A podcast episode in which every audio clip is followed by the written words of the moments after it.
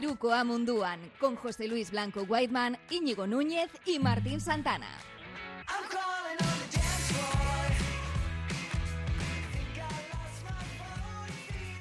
¿Qué pasa amigos? Buenas noches, Gabón. Hoy una hora más tarde de la habitual, pero aquí estamos de vuelta tras cómo cambian las cosas. El parón de Semana Santa, luego una noche hoy, claro, es que han pasado muchas cosas. Entonces teníamos, teníamos que hacer algo distinto. Y bueno, pues el algo distinto básicamente ha sido retrasarnos una hora, dejar que acabasen los partidos, porque había Euroliga, había fútbol, había baloncesto, bueno, había de todo, la verdad. Así que bienvenidos a Iruko Amunduan aquí, como siempre, en el Twitch de R. Ratia. Yo que soy Martín Santana, tengo aquí a este lado, Íñigo Núñez, Gabón. ¿Qué tal, Martín? Gabón. Pues sí, eh, hemos tenido que esperar ¿no? hasta que terminase un poquito todos los acontecimientos deportivos y aquí estamos para repasar todo lo que ha dado de sí el día de hoy y también la semana pasada, que ya llevamos dos semanas de playoffs. Así es, y bueno, también aquí entre nosotros, hoy Whiteman, José Luis Blanco, muy buenas. ¿Qué tal? Pues eh, que quedan 5 segundos, 5.4. Eh, fíjate que nos hemos retrasado para que estuviera todo y no está. Y ni con está jugando ¿eh? Gran Canaria con Bo- Borabanca Andorra. Si no tienes este deporte, eh, pero que eres un insensato, ponlo ya. Última jugada del partido, 7-7-7-9. Lanzamiento de 3 del Gran Canaria. No, rebote defensivo, se lo queda 0-0-0, se acabó. Gana el Morabanc Andorra, se mete en semifinales de la Eurocup. Un equipo, eh, Íñigo, que lo hemos hablado al mediodía en, en la prórroga de Uruguay Vizcayan, eh, que puede estar en la LEP, eh, puede estar en la LEP y está a dos pasitos de meterse en la Euroliga. Es una burrada. ¿Sabes? Lo peor yo creo es que es eso igual, ¿eh? Que como vas a centrar tus esfuerzos en que tener un exitazo igual en Europa y eso va a hacer que descuides tus opciones de salvación en Liga Andesa. Bueno, o sea, al final piensa que son dos partidos. O sea, sí, sí, está claro que la atención va a estar ahí de alguna manera también, pero bueno, son dos partidos, ¿no? ¿Sabes? No hay playoff, es todo un partido, entonces, bueno, eh, la verdad que, ostras, lo de Oscar Quintana, llegar y besar el santo, ¿no? Que lo decimos siempre, porque Tripit, tripit. va 3 de 3, ha ganado los dos cruces de Eurocup y el otro día eh, sacó un partido complicadísimo contra Burgos. La verdad que tiene mucho mérito. Vamos a ver si esa tendencia positiva de Andorra le, le llega para salvarse, ¿no? Porque esto ya, lo del ACB está increíble y Eurocup también. Ahora estaba apretándole Ulm, Ratiofan Ulm, el equipo que se cargó la peña, a la peña estaba apretándole hasta el final a Virtus, pero pasa la Virtus, ¿eh? Así que Mm. el gran favorito, para mí el gran favorito, continúa adelante. Bueno, vamos a hablar de, de algunas cosas. Hoy no tenemos invitado. Este es un programa un poquito más express. No nos vamos a ir a esos 40, 50, 60 minutos a los que nos vemos últimamente. Pero sí que hay que hablar de todo lo que ha pasado eh, a este y al otro lado del Atlántico. Los playoffs de la Euroliga Íñigo que han empezado por todo lo alto. ¿Quién nos iba a decir que el primer clasificado y sin perder ni un solo encuentro iba a ser el Real Madrid, que lo ha conseguido hoy en, en, bueno, en ante Maccabi, ese 3-0? ¿Qué? Y yo creo que sor- sorprende, pero al mismo tiempo hay, hay muchos paralelismos con lo que el otro equipo blanco, el de fútbol, ha hecho hoy también en Manchester. ¿eh? Es una historia que va más allá de- del talento de la plantilla, es, es creer en ello. eh, no tiene ningún sentido. O sea, eh, no, no, no creo que ninguno de nosotros, ni ningún analista, ni el más optimista madridista, eh, pudiese pensar que el 3-0 iba a ser así, además, ganando hoy bien, porque ha ganado con solvencia ante la Aviv, sin pasar apuros, ganando el otro día el Game 2 de 30. Eh, el primero sí que, bueno, le costó un poquito más al Madrid, pero lo acabó ganando también con cierta solvencia. Eh, es, es, alucinante que estemos hablando de que el, la serie que va 3-0 a día de hoy es la, de, la del Madrid, ¿no? Eh, el otro día lo hablábamos, parece que se van a ir todas las series 1-1 y yo pienso que la del Madrid se va a ir 2-0, pues fíjate, ha sido 3-0. Eh, la resurrección del equipo blanco pasa por varios nombres, el primero de ellos para mí, el más destacable, es Nigel Williams-Goss. Eh, es un jugador que ha cambiado absolutamente su cara, aunque su partido de hoy no haya sido excelente. Los dos partidos de, de Madrid han, han, dejado muy buenas sensaciones del americano, pero luego está Adam Hanga, que para mí es otro jugador que se ha sumado y es clave en este momento de la temporada. Para mí está también eh, Vince Poirier, que ha mejorado muchísimo. Eh, Tavares, incluso, que había empeorado. Yabusel. Jul ha hecho un partidazo enorme hoy en el mejor de los escenarios. Eh, no sé cuándo, pero el Madrid ha hecho clic. Y ha hecho clic eh, y ahora es un enemigo muy peligroso porque no veo equipos en Europa ahora mismo en el estado de forma de este Madrid que hemos visto en los tres partidos contra Maccabi. Y de, mental. De veras que yo no los veo. Ya no es solo estado de forma físico y de juego, sino mental. O sea, yo creo que, que los, los, chicos del ASO están en un momento en el que se creen que son capaces de todo. Eh, han superado uno de los peores baches de la era Lasso para plantarse con un 3-0 en Final Four, la séptima de Pablo Lasso, la octava, por cierto, un Sergi Yul que hoy ha estado espectacular. Y claro, es que ahora eh, vuelves a ser favorito a todos, sobre todo en una temporada tan rara. Sí, Mm, yo, que yo os quería decir, mm, sí, perdona, Añi, eh, no, que no, no, al respecto de, de, del punto de inflexión del, del, Madrid, yo estoy absolutamente convencido de que fue en Miribilla. Que mm, esa hora que nos hizo esperar en sala de prensa eh, Pablo Lasso, con el respeto que, que se ganó el equipo eh, con todo el público en ese homenaje de la retirada de la camiseta de Alex Mumbrú, cómo, eh, no sé, dieron un paso adelante los, los, los capitanes ¿no? de, del Real Madrid. Haciendo, sagradas un poco. Sí, sí, haciendo aguantar a todo el mundo allí, pasándolo, eh, pasando las canutas, por no decir otra palabra. Eh, Pablo Lasso, absolutamente hundido, pero terminó la rueda de prensa, y están ahí, está grabado, que dijo, pero estamos a, no sé, como dijo, sí, a tres partidos de la Final Four. Y, y bueno, ser campeones de Europa. Sí, sí, así, sí exactamente. Ahora y, mismo están y lo ha hecho. Es que ahora mismo es, es sorprendente de, de, no entenderlo y una de las claves, yo me sumo, Íñigo, pero sobre todo a, a, a William Gross, ¿no? Para mí, el hecho de, de, no haber tenido un base, porque, pues, oye, es que que no hay base, o sea, que es que Urteles eh, tenía que ser la referencia, ¿no? Y pues, pues Valde, bah, es que no sé, no, no, no, lo puedo ver como un como un apaño, ¿no? Eh, en ciertas medidas, pero es que necesitas un base. Y en este caso, pues ha encontrado a un Tavares eh, que las dos primeras jugadas del partido de hoy hace dos tapones, a un Hanga que va directo a por el aro, ¿no? Que muchas veces no, al magiar se le suele eh, que es físicamente y que lo da todo, pero hay veces que no es tan vertical y le ha funcionado. Y luego Jules, que mete un triple a medio campo, ¿no? De, o sea, a medio campo no, a tabla, para terminar un cuarto, pues es que, es que le sale absolutamente todo. Independientemente, vale, que está muy bien, pero que si hay equipos, yo sí veo equipos, a mí el FS de hoy me ha encantado.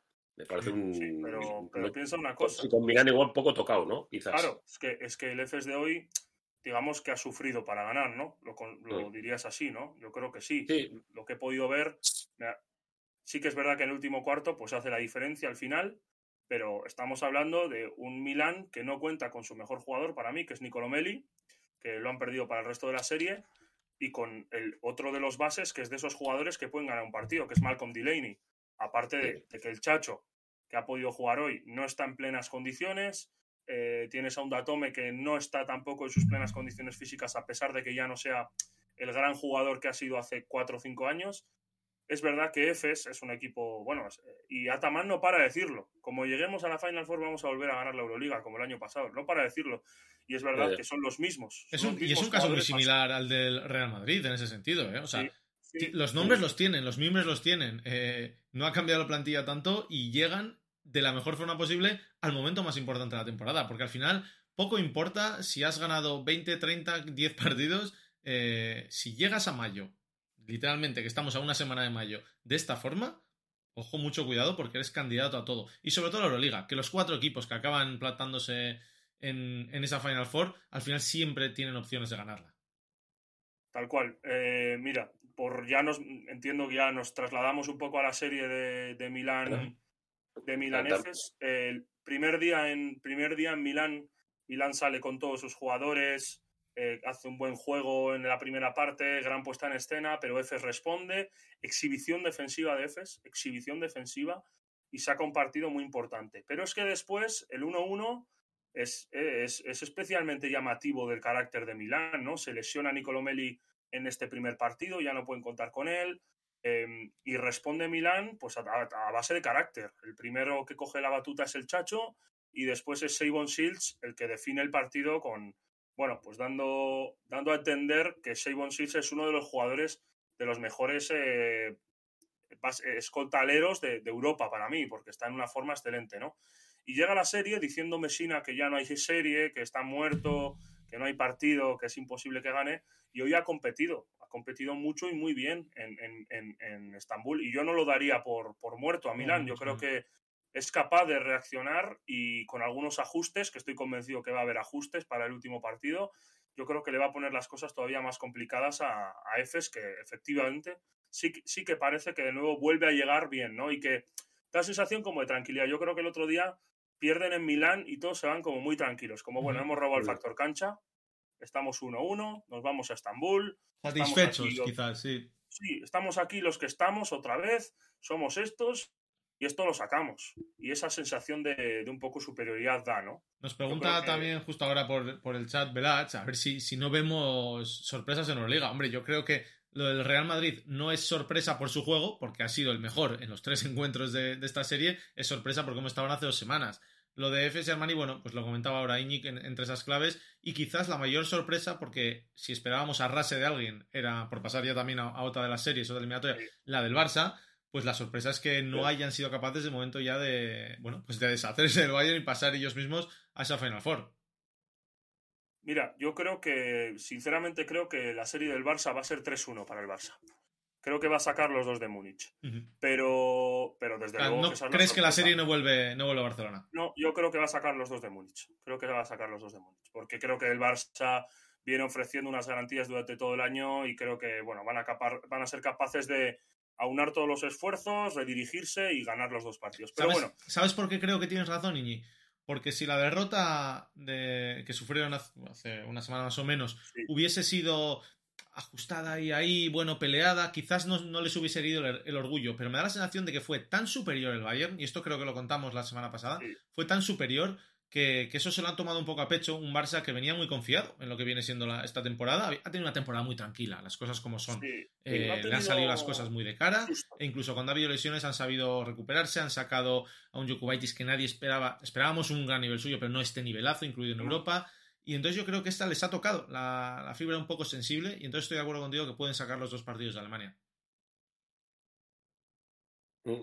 Y bueno, eh, yo avanzo con, con vosotros, ¿no? También en ese sentido. Y me paso a la, a la otra serie, ¿no? Porque yo, que se nos va a ir el tiempo, ¿no? ¿Qué hora es? Sí, sí, sí. Un cuarto casi. Ya, ya, por eso. Que yo, lo de Mónaco sí que tengo más dudas de qué es lo que pueda, de lo que pueda pasar en Mónaco, ¿no? Porque, eh, porque su estrella es un poco eh, alma, alma independiente y que la pueda liar para bien o para mal. Y, pero bueno, eh, yo creo que va a ser una, para mí, a estar yo creo que puede ser la serie más que puede con más opciones de poder llegar a un quinto partido de bueno de las que están vivas ahora mismo de que pueda haber eh, reparto de, victorias y, bueno pues eh, eso todos los eh, a mí es una de las eliminatorias que más me apetece ver porque el campo es pequeño no por, por, por un poco todo no es decir un gigante contra un, un, equipo nuevo no en, el, en el baloncesto de, de la de la Euroliga como es el como es el Mónaco que bueno, que veremos a ver cómo, queda el tema. Te la compro, White, pero bueno, este, decías que su estrella es un, es, un alma un alma libre, pero su estrella es buenísima. Es, una locura lo de, lo de Mike James el otro día en, el Pireo. Es impresionante. O sea, eh, bueno, repasando mínimamente la serie, Olympiacos arrasa el primer día, sale con una energía tremenda en el Pireo y, y en el segundo partido sale igual y el, primer cuarto da la sensación de que, las, de que el segundo partido va igual. Y ahí es un jugador que no es Mike James, es Dwayne Bacon, el que cambia absolutamente el sino del partido, que empieza a anotar canastas muy punteadas, tal, y luego coge el relevo Mike James, y Mike James, o sea, es que hace unas canastas a, cada cual mejor, eh, dominando el partido de una manera tan, no sé, eh, o sea, es tan superior que efectivamente hay que rendirse a la evidencia, ¿no? Yo creo que, yo creo que lo va a tener muy complicado eh, Olympiacos para sacar uno de los dos en Mónaco. Me da la sensación de que viene con una energía muy buena Mónaco, con unos jugadores en pleno estado de forma. Y el otro día se vieron cosas en Olympiacos de que cuando va mal el, el partido y cuando va mal la cosa, no sé quién va a ser capaz de dar un paso adelante, tomar responsabilidad y anotar. Y eso creo que sí está claro en Mónaco, que cuando vaya mal va a ir Mike James o va a ir el balón a Dwayne Bacon y van a poder finalizar o anotar. Y en Olympiacos, sí, Tyler Dorsey es extraordinario, pero no sé si tiene ese carácter. Es Lucas, lo veo un poquito pasado ahora mismo. No sé, no sé, me da esa sensación y a Mónaco lo veo con una energía y con un convencimiento que, que no sé si Olympiacos va a ser capaz de sacar uno de los dos en Mónaco. Y, y, sin nada que perder.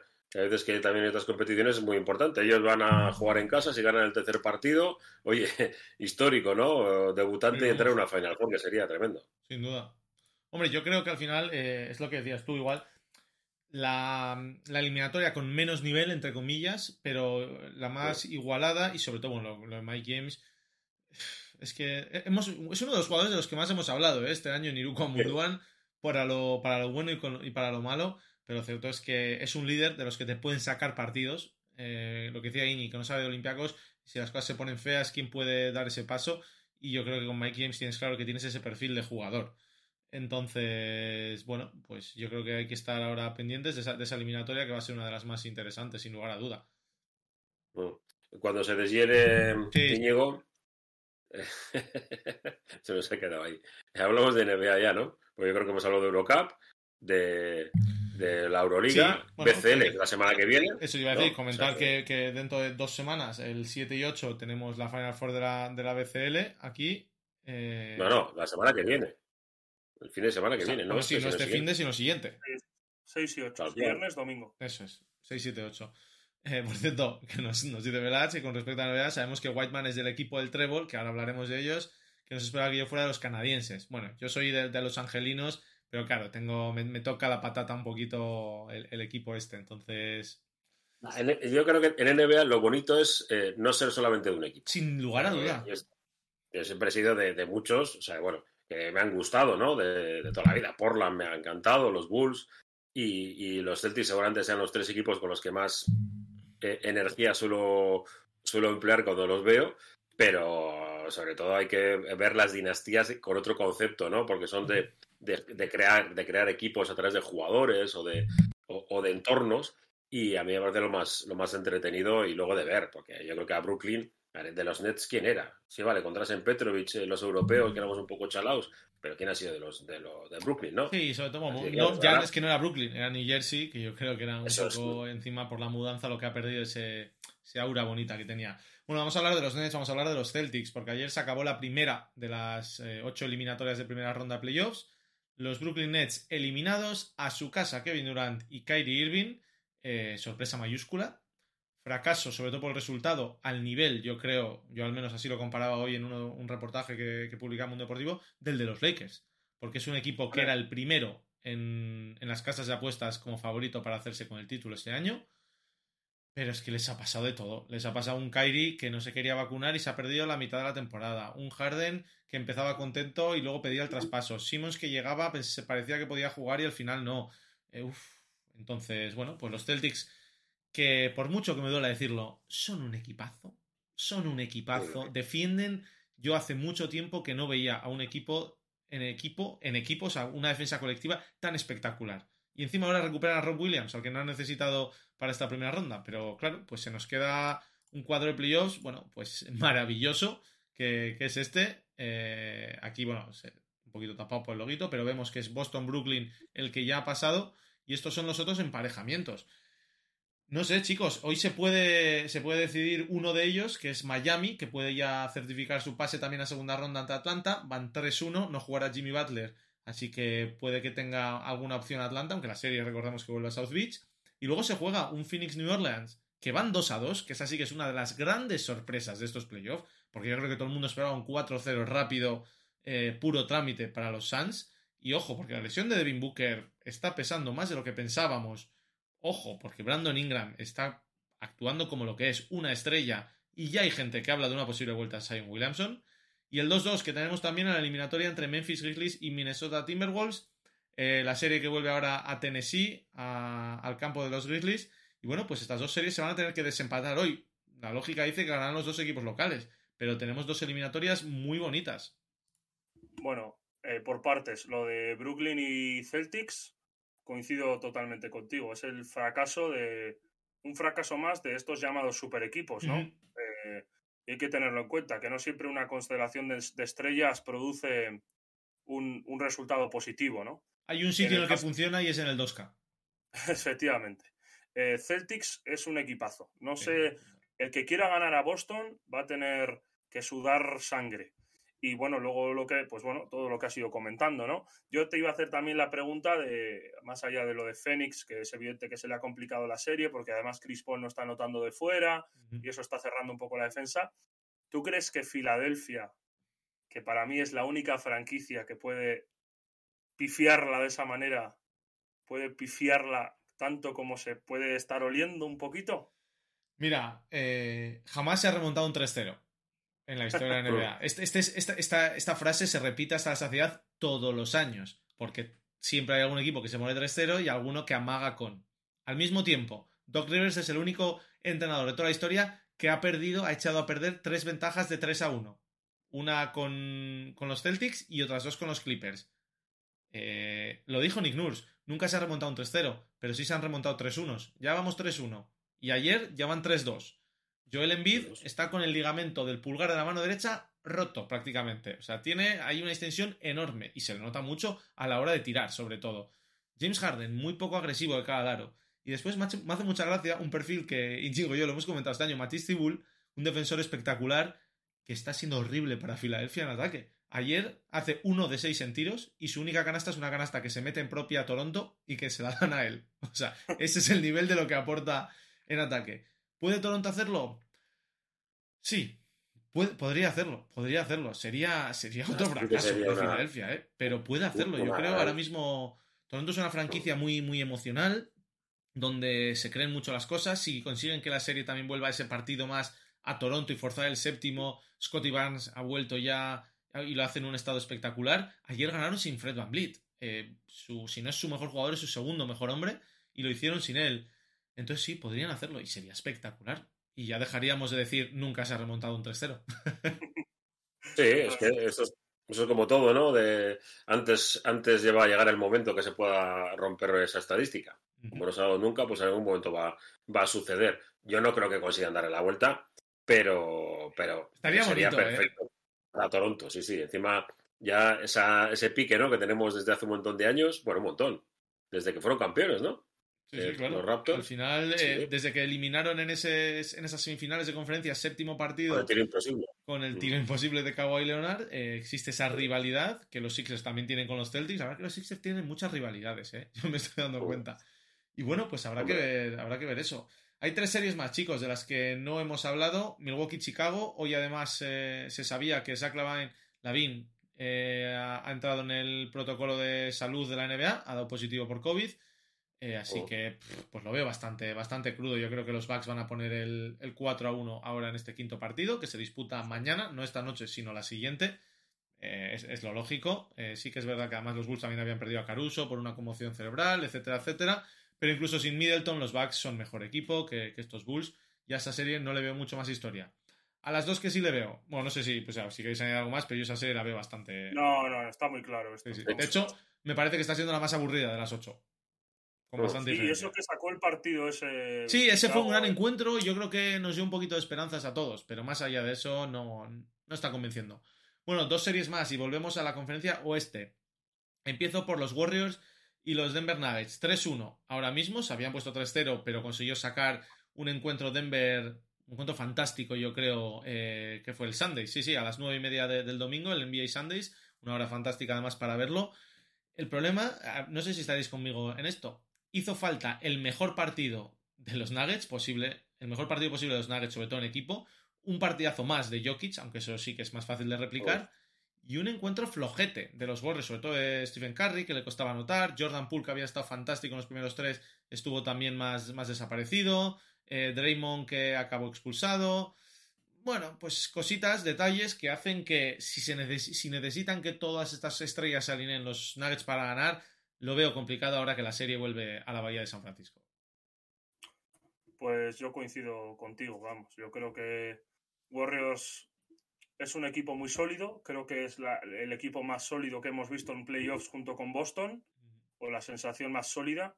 Eh, y, bueno, yo creo que además están esa historia ¿no? de Steph Curry como sexto hombre saliendo desde el banquillo y bueno, todo lo bien que está Jordan Poole y no sé, la dinámica en la que está Golden State me hace presagiar que yo creo que va a llegar muy lejos este año. A día de hoy me parece el equipo más en forma del oeste, con diferencia. Sí, esto está claro, ¿no? Porque yo creo que el otro candidato era Phoenix y no es el momento de Phoenix. O sea, ahora mismo con la lesión de Devin, Booker no es el momento, es evidente. Entonces, está muy bien Warriors, yo creo que sentenciará. Eh, es una pena el pobre Jokic que no ha estado nada. Está más solo está muy solo, está muy solo. Leía el otro día una estadística, eh, no sé si la recuerdo exactamente, algo como que no ha habido un solo triunfo en el que, no, perdón, en todas las derrotas de Jokic en playoff, ningún compañero ha metido más de 25 puntos. O sea, no tienes más. Eh, Will Barton quizás sea el, más capaz de anotar en ese equipo. Y estamos hablando de un jugador residual, de rol, eh, de un sexto hombre y tampoco uno especialmente bueno. Yo te digo que sinceramente a Golden State lo único que le puede hacer que pierda algún partido es eh, todo el run run de posibles fichajes, de Gobert, de, historias de alrededor, de jugadores que se quieren desprender. Si se centran en jugar a baloncesto, Golden State debe pasar por encima, porque es que lo dice, lo habéis dicho vosotros, Jokic juega solo, es muy bueno. Lo hace, increíblemente bien, pero sí, correcto. Y bueno, pues nos queda una serie, así ya cerramos este repaso de los playoffs de la NBA y es, bueno, la hemos dejado para el final porque, porque está muy bonita. Dallas Mavericks y Utah Jazz, 3-2 para Dallas después de un triunfo increíble ayer de, los Mavericks. Increíble, no porque fuese un partidazo de ver, sino porque fue realmente de autoridad. Luka Doncic dice ya que se ha recuperado al 100% de la lesión, así parece ser. El tercer cuarto de ayer es una delicia. Eh, lo tenéis resumido en 3-4 minutos en, la cuenta de Twitter de, de NBA Spain si lo queréis ver, porque es una maravilla. Es un jugador que, el año que le dé por llegar bien y fino a la temporada regular y hacer un año entero a tope, va a ser lo, que él quiera. Ayer estuvo sensacional. Jalen Branson, que también está aguantando el tipo, aunque sí que es verdad que le ha, le ha dolido un poco la vuelta de Doncic, como es lógico. Tiene menos balón, tiene menos, menos oportunidades, pero sigue estando fantástico. Y bueno, unos Jazz que además parece que podrían perder a Donovan Mitchell de cara al, al sexto partido, el que podría ser el último ya de la eliminatoria si lo gana Dallas Así que más, eh, más leña al fuego para unos Mavericks que se postulan ahora, bueno, pues favoritos para pasar de ronda. Y ojo, porque por mucho que pase Phoenix, que es lo que la lógica dice, si siguen sin Devin Booker, a ver si Dallas se, atreve a darle un sustito. Yo lo único que tengo que decir de, de Luka Doncic es que debería de controlarse un poco, porque es tan buen jugador como a veces hace alguna cosita, lo de el balón, enseñarlo por aquí, por allá con Gobert, que se ve, se ve en ese partido es de tener em, un poco de cuidado, ¿no? A la hora de que puede venir cualquier jugador que en cualquier momento, eh, porque yo creo que lo hablamos Íñigo, ahora que te ha recuperado, que lo hablamos esta mañana también, eh, mediodía, en, el Barisar, en Santuchu, de, de, lo que hace Luka Doncic a veces, ¿no? Que, que esa, esa forma de querer agradar a su, a su equipo, a su público, pues hay veces que pasa un poco el, un poco el nivel. Yo creo que hizo un, un partidazo, pero hay veces que eh, esa magia, ¿no? Ahora que estamos viendo la serie de, los, de los Lakers, que tiene que saber que ser bien llevada, independientemente de que después se, haga unas risas con Shaquille O'Neal en, directo, ¿no? Porque lo hizo. Oye, vaya momentazo, ¿eh? Sí, bueno, me gusta lo de que solamente le dijo el, el, dobro, ¿no? No, fue a ninguna otra palabra. Bueno, para, el que no haya visto, le, entrevista a Shaquille O'Neal, bueno, los de Inside the NBA de, de TNT le entrevistan al final del partido y Shaquille le dice, sabes que eres uno de mis jugadores favoritos, ¿cómo puedo decirte good job, buen, trabajo en, tu idioma? Lucas se lo dice, el Shaq se lo repite varias veces y Lucas le dice, ya más tarde te enseño también algunas palabrotas en esloveno. Es, que es muy fácil. Bueno, eh, yo creo que lo dijo en, no, que no lo dijo, en, no lo dijo en esloveno, ¿eh? Tengo dudas de que si era serbio. Pero bueno. Mira, nos decía Irsi por el chat que se controló con Whiteside. Para quien no viese el partido, Hubo un momento en el que Luca fue a hacer un mate, que no es muy habitual, también te digo, y se encontró Whiteside en el aro, que le hizo una falta bastante fea, se la agarró, eh, provocó una tangana y sorprendentemente Luca fue el que más tranquilo se quedó. El que más cabeza fría tuvo en ese momento. Eh, no saltó, hubo, sí que hubo algunos, algunos días entre compañeros. De hecho, eh, Whiteside acabó expulsado y también otro jugador de alas que ahora mismo no caigo quién es. Mira que lo he visto esta mañana, pero se me ha ido, se me ha ido la cabeza. Pero sí, y como también nos dice Velach, todos los grandes jugadores tienen esas cosas que alegran a la parroquia contraria. Pero yo creo que también Lucas es un niño, sigue siendo un niño, o sea, tiene 22, 23 años, se lo está pasando bien, está viviendo la, vida soñada y se lo pasa bien en la cancha. Y sí que es cierto que hay cosas que, bueno, yo creo que con la edad aprenderá. LeBron también era así, incluso Durant, eh, las grandes estrellas, lo que dice, los grandes jugadores.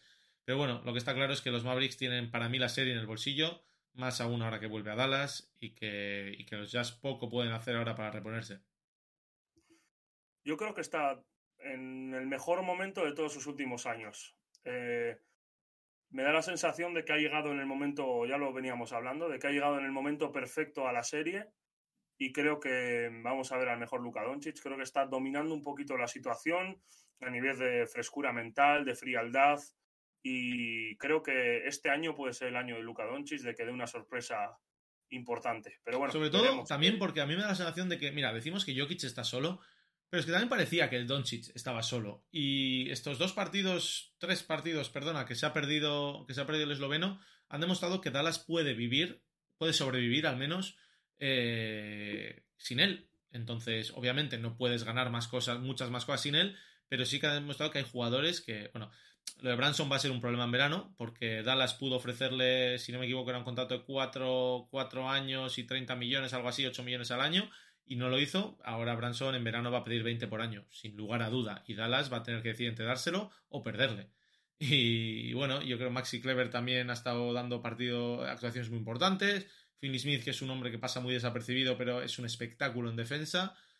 Bueno, pues tienes un equipo que te permite soñar con cosas. Totalmente. Eh, como dices, el tema de Branson le ha venido, le ha venido perfecto. Va a robar, que- eh, va a robar bien este chico. Sí, sí, tiene toda la pinta, tiene toda la pinta.